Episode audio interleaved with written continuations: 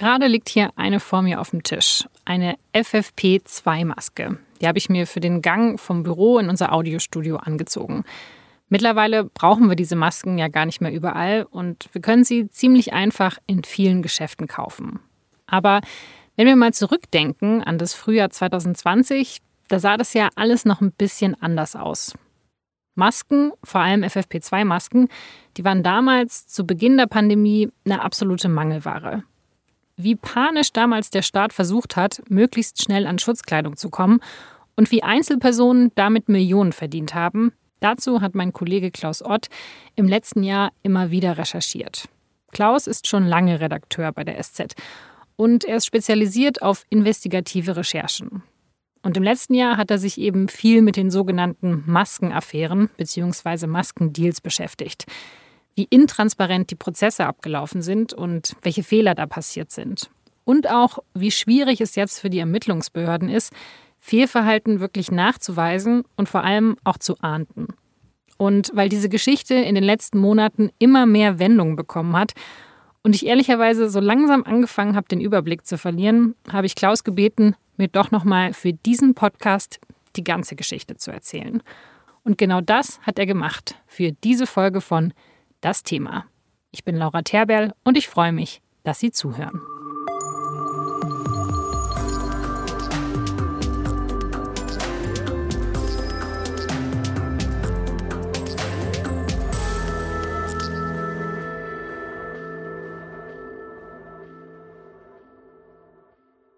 Gehen wir vielleicht mal zurück ins Frühjahr 2020.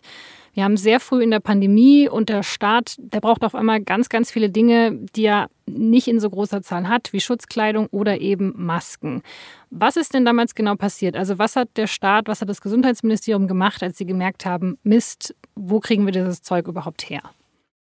Also das Grundproblem lag ja darin, dass es zwar gute Konzepte gab für den Umgang mit einer Pandemie, dass die aber alle in der Schublade gelegen sind und offenbar die politisch Verantwortlichen nicht daran gedacht haben, dieses Szenario, das könnte auch mal Wirklichkeit werden und bevor es Wirklichkeit wird, wird sollten wir unsere Hausaufgaben machen und zum Beispiel Vorräte anlegen an Schutzkleidung. Und als es dann soweit war, hat man entsetzt festgestellt, hoppla, wir haben zum Beispiel kaum Schutzmasken, also kaum FFP2 oder gar FFP3-Masken. Und ja, dann ist eben so eine Art Wildwest entstanden nach dem Motto, wer kann wo was organisieren, wer bekommt das Material zuerst, wer kann abzocken, wer zahlt was dafür und das war die Gemengelage. Also man hat die Pläne aus der Schublade geholt und dann gemerkt, ups, da standen ja eigentlich ein paar Sachen drauf, die wir schon vorher hätten machen sollen extra dafür wurde dann ja auch dieses Open House Verfahren eingeführt, oder? Dass man dann gesagt hat, okay, wir werfen jetzt ein paar bürokratische Hürden einfach aus dem Fenster, weil wir brauchen jetzt schnell Sachen. Das ist ja eigentlich auch was Gutes. Aber was war denn genau dieses Open House Verfahren? Wie kann ich mir das vorstellen? Also es haben erstmal alle versucht, Material zu besorgen. Nach dem Motto, ich bin jetzt auf mich gestellt, ob das jetzt Arztpraxen waren, Krankenhäuser, wer auch immer. Jeder hat irgendwo versucht, was zu greifen. Und dann kam das Bundesgesundheitsministerium auf die Idee, wir schreiben jetzt den Einkauf aus zu einem Fixpreis von 4,50 Euro für eine FFP2-Maske, die in der Herstellung viel, viel preiswerter ist. Und wer sich meldet und uns verlässlich was liefern kann, den kriegt den Zuschlag. Da wird auch gar nicht mehr verhandelt, fertig aus. Und dann ist das Bundesgesundheitsministerium mit Angeboten regelrecht überschwemmt worden. Und zwar so schnell, dass innerhalb von kürzester Zeit klar war, wir haben viel mehr Angebote, als wir eigentlich brauchen. Und dann hat man dieses Open-House-Verfahren zum Preis von 4,50 Euro auch vorschnell wieder beendet, weil sonst wäre Sparen sozusagen bildlich gesprochen in Masken ertrunken. Okay, also eigentlich eine gute Idee, dass die gesagt haben, wir machen uns gerade alle gegenseitig Konkurrenz, so treiben wir die Preise hoch, wir machen jetzt einen Festpreis. Aber der war ja dann ja offensichtlich zu hoch angesetzt, wenn er dann viel zu viel Angebote bekommen hat. Dann hätte man ja sagen müssen, okay, vielleicht zahlen wir doch nur zwei Euro für die FFP2-Maske. Also es war halt ein gegriffener Preis, weil es, es gab damals keinen Marktpreis, an dem man sich orientieren konnte. Die Nachfrage war riesig, das Angebot war am Anfang zu klein, es war Wild West ähm, und dann gab es halt Preise von 1, 2 Euro bis, bis über 10 Euro und noch viel mehr. Und dann hat man halt offenbar versucht, so eine Art Mittelwert zu bilden oder hat künstlich halt äh, einen Preis sich ausgedacht. Und dann hat man auf einmal viele Zusagen, aber es musste ja auch erst noch geliefert werden. Aber das heißt, äh, mit diesem Open-House-Verfahren, da hätte jetzt wirklich jeder mitmachen können. Also ich hätte jetzt auch da anrufen können und sagen können, ja, also zu dem Preis kriege ich euch auch FFP2-Masken geliefert. Du hättest auch anrufen können und es war überhaupt äh, in dieser Zeit so, dass, dass manche sich gesagt haben, ich besorge mir jetzt mal den Auftrag und dann besorge ich mir die Masken. Weil ah, wenn ich einen Auftrag habe, ist er, ist er gut und schön, wenn der Preis ganz ordentlich ist und dann werde ich die Masken schon irgendwo auftreiben können. Und dann war eben im Nachhinein die Frage, wer kann jetzt wirklich was liefern? Es konnte also nicht jeder liefern, was er alles zugesagt hatte. Äh, das war dann auch nochmal ein Problem. Und in dieser Phase gab es halt viele, die sich äh, ja, eine goldene Nase verdienen wollten. Man kann auch sagen, die sich bereichern wollten. Und das ist so ein Phänomen, was du immer wieder findest, wenn sich irgendwo eine Goldgrube auftut. Ich sage immer, das ist so ein Wanderzirkus an Geschäftemachern, der, der umeinander zieht und schaut, was ist gerade aktuell.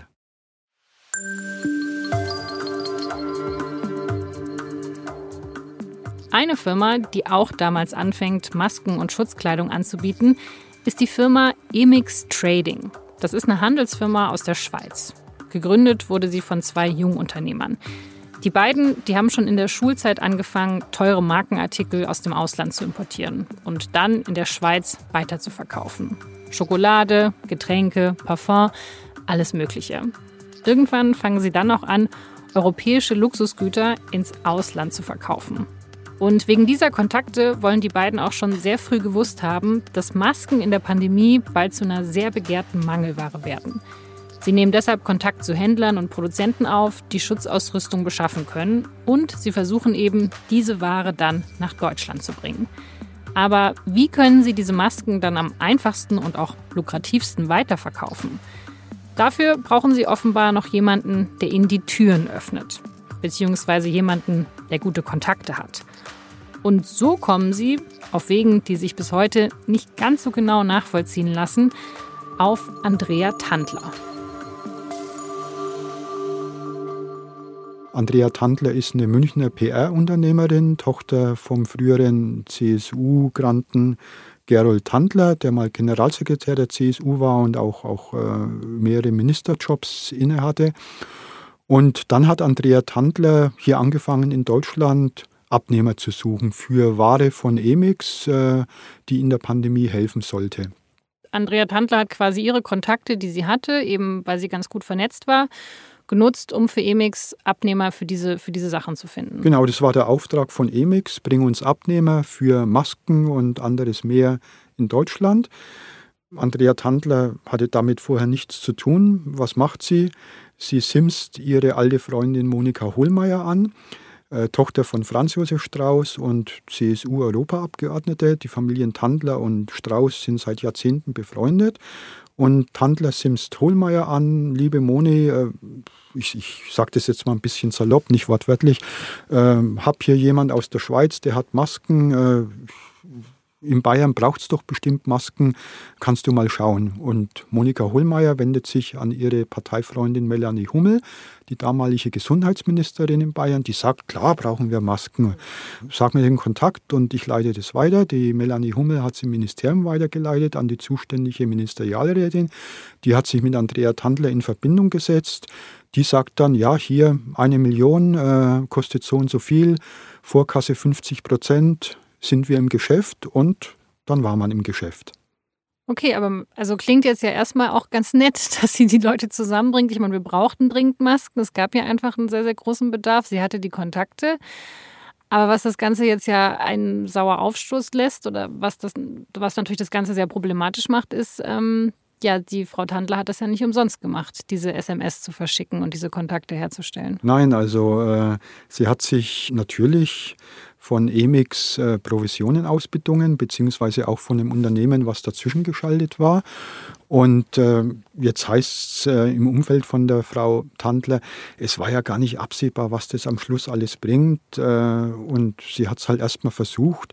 Aber Tatsache ist, die Preise für die Masken waren äh, immens hoch im Vergleich zu anderen Angeboten.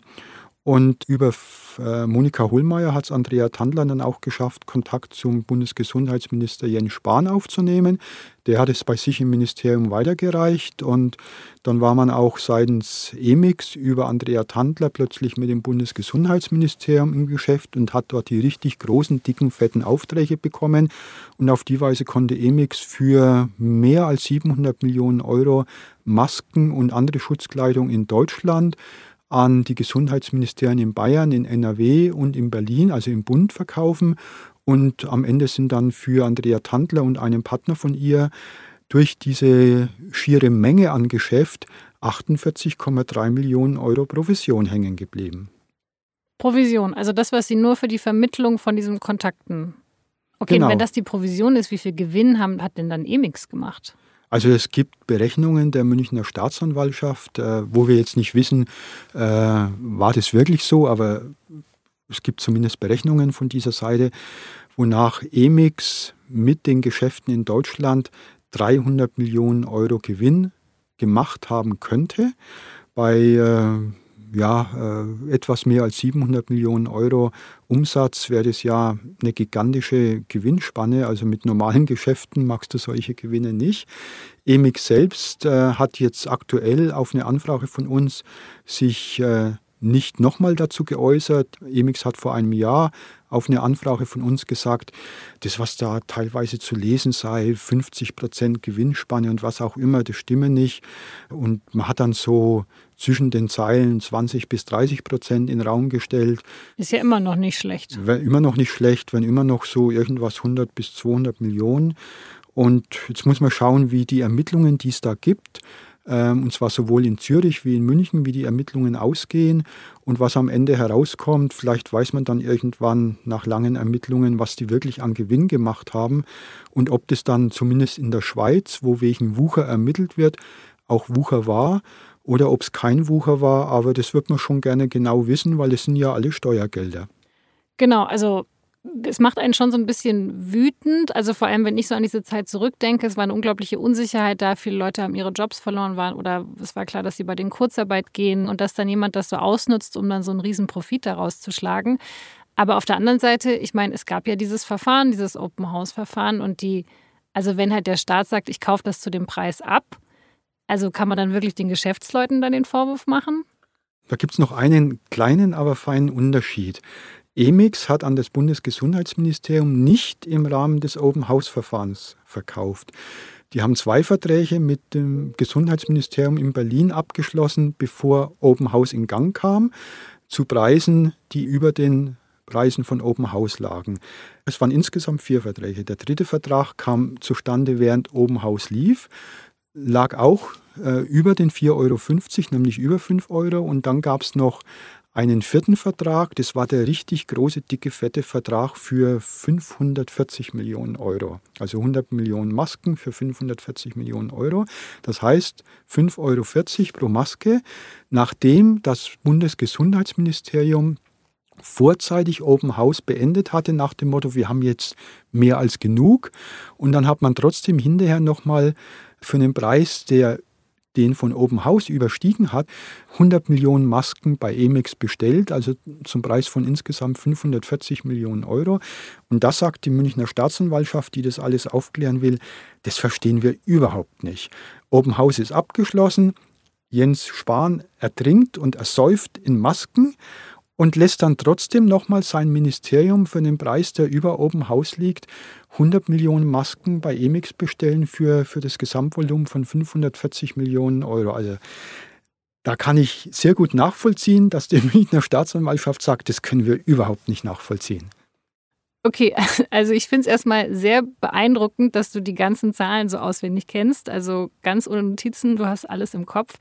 Ähm, aber um das jetzt nochmal zusammenzufassen, also eigentlich hat man da schon festgestellt, dass dieser festgelegte Open-House-Preis vom Gesundheitsministerium, also diese 4,50 Euro, dass der viel zu hoch war, weil es zu dem Preis ja schon zu viel Angebot gab. Und dann ist man offenbar bereit, nochmal mehr zu zahlen als diese 4,50 Euro. Das ist natürlich super schräg und genau deshalb ermittelt ja auch die Münchner Staatsanwaltschaft, weil man eben dann vermutet, dass da nicht alles mit rechten Dingen zugegangen ist, dass da jemand bestochen wurde, dass eben dieser Deal überhaupt durchgehen konnte. Aber welche Beweise gibt es denn jetzt eigentlich für diesen Verdacht der Korruption? Also außer, dass eben dieser Preis etwas merkwürdig ist. Beweise für Schmiergeld und Geldwäsche gibt es keine. Es gibt Indizien, die das Ganze sehr merkwürdig erscheinen lassen. Also es gibt äh, abgehörte Telefonate, sichergestellte Chats von Andrea Tandler und ihrem Umfeld. Man hat sogar die Autos von Andrea Tandler und ihrem Partner verwandt, um Gespräche belauschen zu können. Also sozusagen äh, alles genutzt, was irgendwie möglich ist. Und da finden sich dann Gesprächsinhalte, aus denen die Ermittler schließen, es sollte jemand Dritter an diesen 48 Millionen Euro beteiligt werden. Gesprächsinhalte, die äh, so aussehen, als ob Andrea Tandler hier konspirativ zu Werke gegangen ist. Und da sagen die, die Münchner Ermittler, das ist alles so verdächtig, das wollen wir jetzt ausermitteln, aber es sind keine Belege. Und meine These ist, wenn es jetzt äh, nicht mehr gibt als das, was bislang ermittelt wurde, dann werden die Verfahren wahrscheinlich irgendwann eingestellt.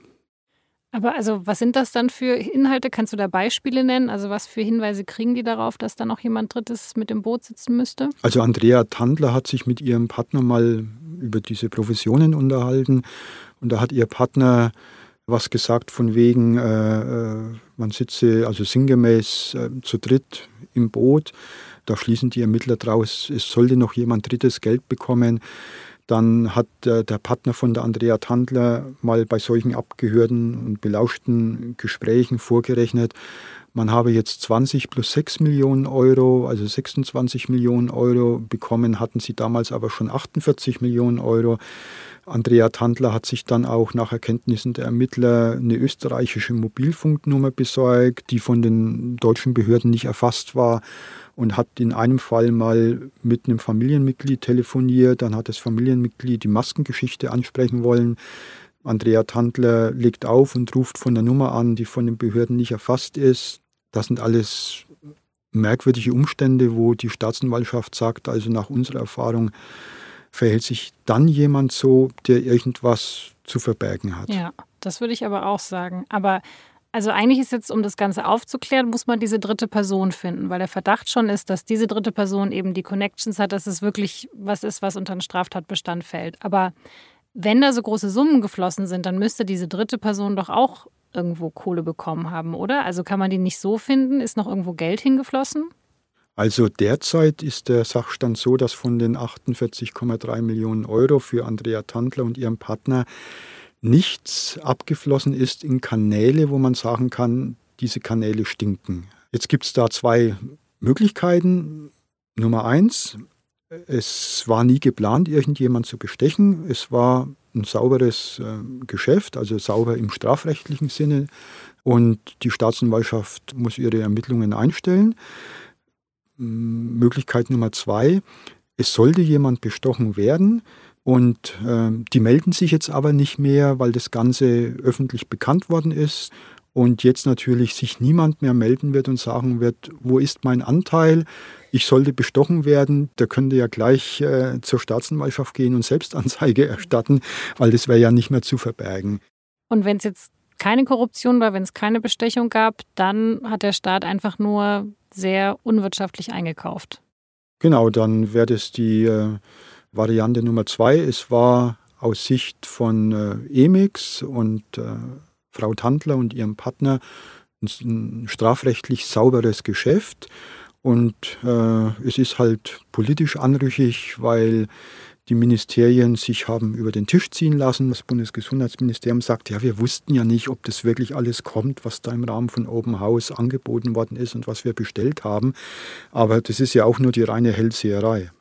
hat denn wenigstens Emix dann geliefert? Also sind alle, alle versprochenen Aufträge und alles, was sie da so liefern wollten, ist das wenigstens alles angekommen und war auch in Ordnung? Dass man wenigstens das sagen kann, das haben sie gemacht. Also Emix hat in Bayern die eine Million Masken geliefert, die versprochen worden waren. Hat ein bisschen länger gedauert als gedacht.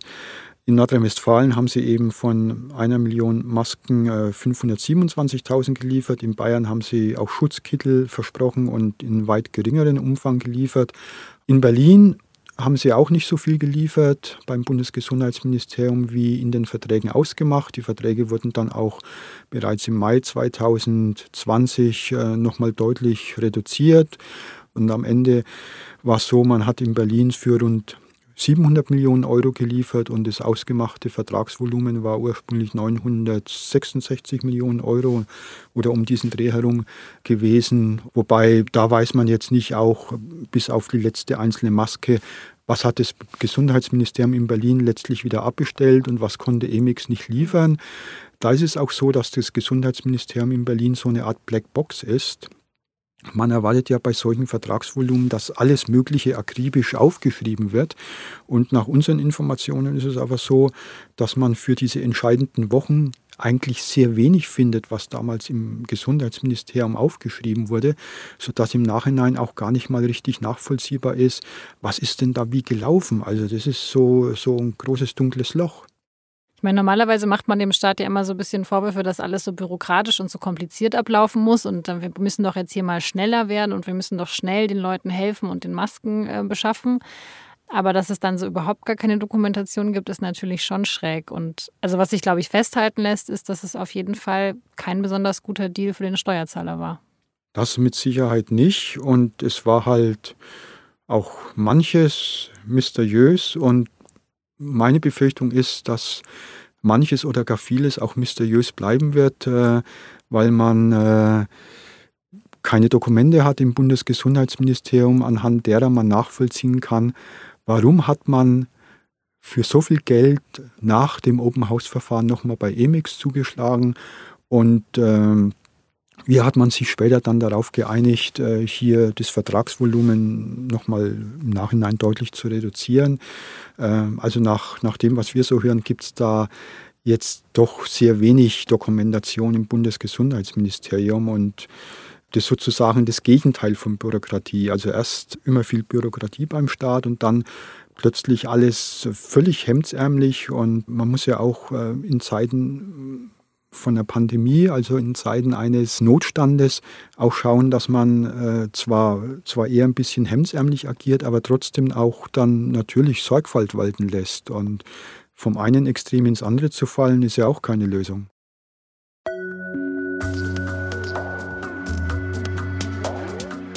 Jetzt haben wir in dieser Podcast-Folge ja sehr lange über den Fall von Andrea Tandler und Emix gesprochen. Das ist aber nicht der einzige Maskendeal, der die Ermittler zurzeit beschäftigt. Es gibt ja auch noch die Maskenaffäre rund um Georg Nüßlein und Alfred Sauter. Beide sind langjährige CSU-Abgeordnete und zu Beginn der Pandemie beschließen sie, gemeinsam mit einer kleinen Gruppe von Leuten ebenfalls Masken aufzutreiben. Sie finden damals einen Lieferanten in China und verkaufen die Masken dann über ein Textilunternehmen in Hessen an das Bayerische Gesundheitsministerium, das Bundesgesundheitsministerium und auch an das Bundesinnenministerium. Für einen Preis von drei bis vier Euro pro Maske. Also schon so ein bisschen günstiger als der Preis, der mal im Open House Verfahren angesetzt war. Das waren ja diese 4,50 Euro. Ordentlich Gewinn hat das Geschäft trotzdem gemacht. Wir reden hier so von ungefähr 10 Millionen Euro. Und davon gingen 1,2 Millionen dann an die Firma der beiden Töchter von Alfred Sauter. Und bei einer Firma von Georg Nüßlein gehen damals 660.000 Euro ein. Das ist viel Geld, aber schon noch mal deutlich weniger als die Provision von Andrea Tandler. Nochmal 600.000 Euro sollten aber über eine Bank in Liechtenstein fließen. Der Bank kam die Überweisung aber komisch vor und sie hat den Geldfluss dann gemeldet. Und dann hat die Generalstaatsanwaltschaft in München ein Verfahren wegen Korruptionsverdacht eingeleitet. Alfred Sauter hat seine Ämter niedergelegt und Georg Nüßlein, der ist sogar aus der CSU ausgetreten. Kurzzeitig wurde auch das Geld aus den Geschäften eingefroren. Aber dagegen haben sich die beiden erfolgreich gewehrt. Denn bis heute ist noch nicht final geklärt, ob diese Maskengeschäfte wirklich illegal waren.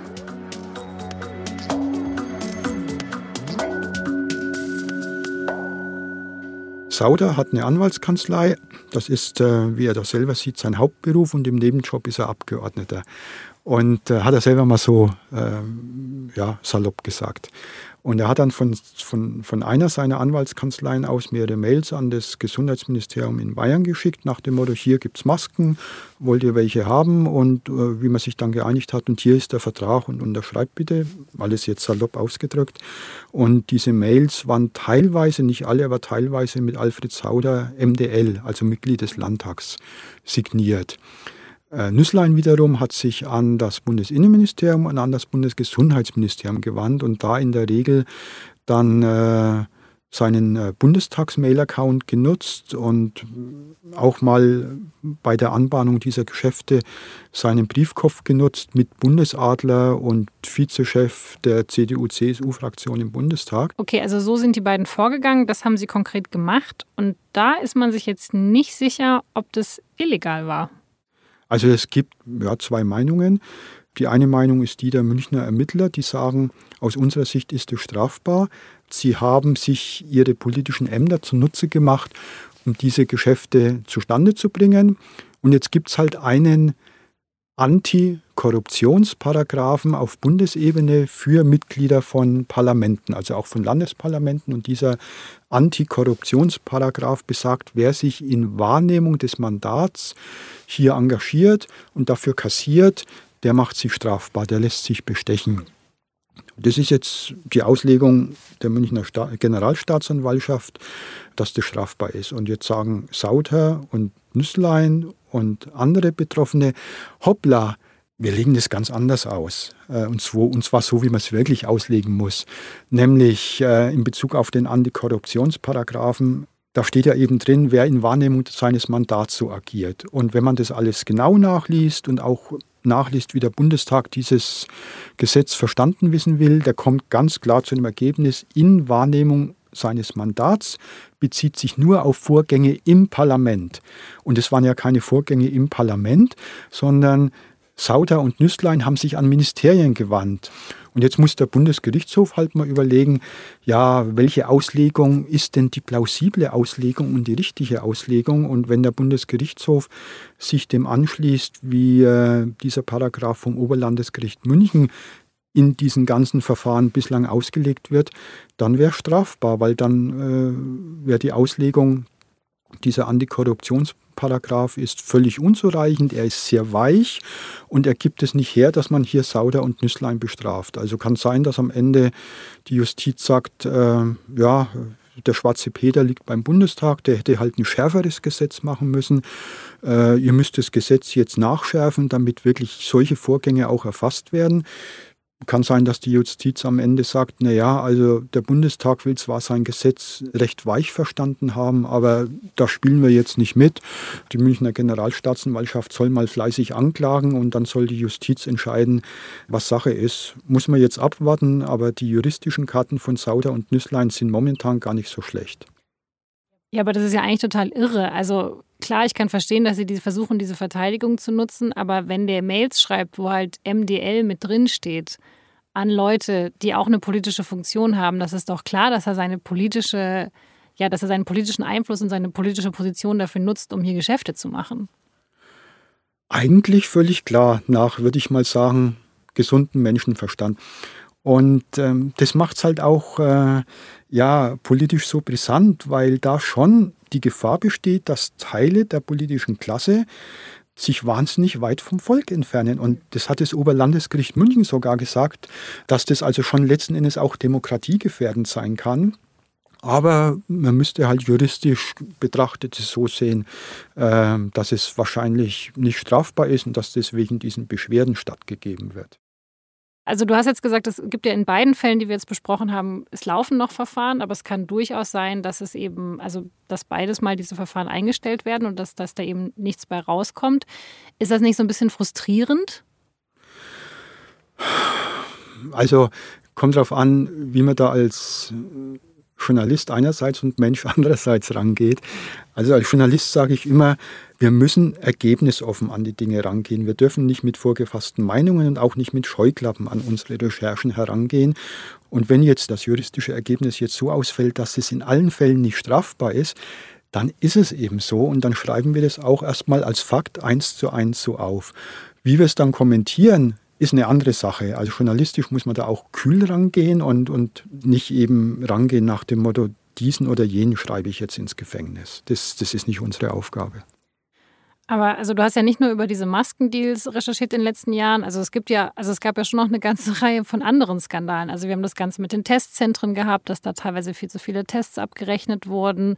Also kann man da wirklich sagen, das sind jetzt alles einfach sehr viel blöde Einzelfälle und wir haben die halt Gott sei Dank alle aufgedeckt? Oder man hat ja schon so ein bisschen das Gefühl, okay, was läuft hier eigentlich noch richtig? Also beim Bundesgesundheitsministerium ist es in der Tat so, dass da vieles politisch also nicht strafrechtlich, da muss man immer differenzieren, aber politisch so schräg gelaufen ist, äh, dass man eigentlich im Bundestag einen Untersuchungsausschuss einsetzen müsste und sagen müsste, wir wollen mal alles aufklären, was da wie gelaufen ist. In Bayern gibt es ja wegen den Maskengeschäften einen Untersuchungsausschuss, der sich um all diese Geschäfte von Emix und Tandler und Sauder und Nüsslein kümmert und übrigens auch den Jens Spahn herbeizitieren wird als Zeugen. Und äh, konsequenterweise müsste der Bundestag erst recht sagen, naja, die eigentliche Musik spielt ja bei uns in Berlin, in der Bundesregierung. Und da klären wir jetzt auch mal auf, was gelaufen ist. Aber leider gibt es da bislang keine ernstzunehmenden Ansätze dafür. Die SPD war ja damals mitten in der Regierung, nimmt offenbar Rücksicht auf den damaligen Regierungspartner CDU-CSU. Und die Grünen und die FDP wiederum haben wohl keine Bestrebungen, sich äh, mit ihrem jetzigen Koalitionspartner SPD anzulegen. Und insofern könnte es in Berlin sein, dass da nicht mal ein U-Ausschuss eingesetzt wird, weil es gab ja wirklich vieles, was schräg gelaufen ist. Da hat Jens Spahn beim Verkauf von Masken den Apotheken irrsinnige Profite zugeschanzt. Dann sind äh, diese Testzentren, die privaten Testbetreiber quasi erfunden worden von der Politik nach dem Motto, wir brauchen jetzt massenweise Tests, damit die Leute sich freitesten können und wir jetzt keinen weiteren Lockdown äh, benötigen. Und dann hat man äh, ja bei diesen Testzentren sozusagen richtig das Füllhorn ausgeschüttet, hat am Anfang keine Kontrollen vorgesehen auch wiederum mit dem Effekt, dass sich da Hinz und Kunz gemeldet hat und gesagt hat, wir betreiben jetzt ein Testzentrum. Und da gibt es auch mittlerweile massenweise Ermittlungsverfahren wegen, äh, wegen Betrugsverdacht. Es gibt auch einen ersten großen Prozess in Nordrhein-Westfalen, wo es äh, doch um höhere Millionenbeträge geht, die möglicherweise oder offenbar betrügerisch erschlichen wurden, indem da Tests gemeldet wurden und abgerechnet wurden, die gar nicht stattgefunden hatten. Und diese ganze Masse an, an Geschäften, die da vom Bundesgesundheitsministerium aus ermöglicht wurden, die schreien förmlich nach einem U-Ausschuss. Aber die politische Gemengelage im Bundestag ist halt so, dass ein U-Ausschuss sich derzeit nicht abzeichnet.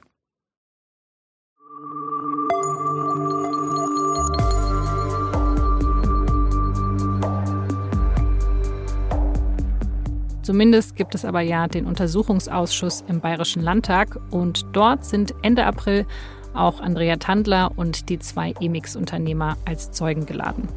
Die Unternehmer, die müssen allerdings nicht kommen, da sie Schweizer Staatsbürger sind. Andrea Tandler wird wohl kommen müssen. Es ist auch ihr erster öffentlicher Auftritt, seitdem diese ganze Maskenaffäre publik geworden ist, aber sie darf dann die Aussage verweigern. Das war das Thema mit Klaus Ott. Und zu den Maskendeals haben wir an diesem Osterwochenende auch eine große Recherche von ihm in der Zeitung. Zu lesen in der Ausgabe vom Ostersamstag und natürlich digital auf sz.de. Dieser Podcast wird produziert von Vincent Vitus Leitgeb, Julia Ongert und von mir, Laura Terberl. Diese Folge wurde produziert von Caroline Lenk. Vielen Dank fürs Zuhören und bis zum nächsten Mal.